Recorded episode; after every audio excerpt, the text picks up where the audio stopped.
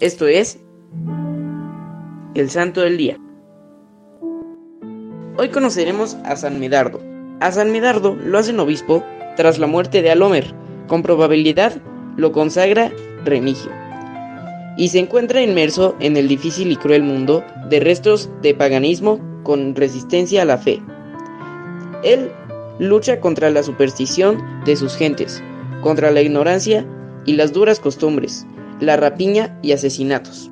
A ese amplio trabajo evangelizador se presenta Medardo, con las armas de la bondad y de la compresión.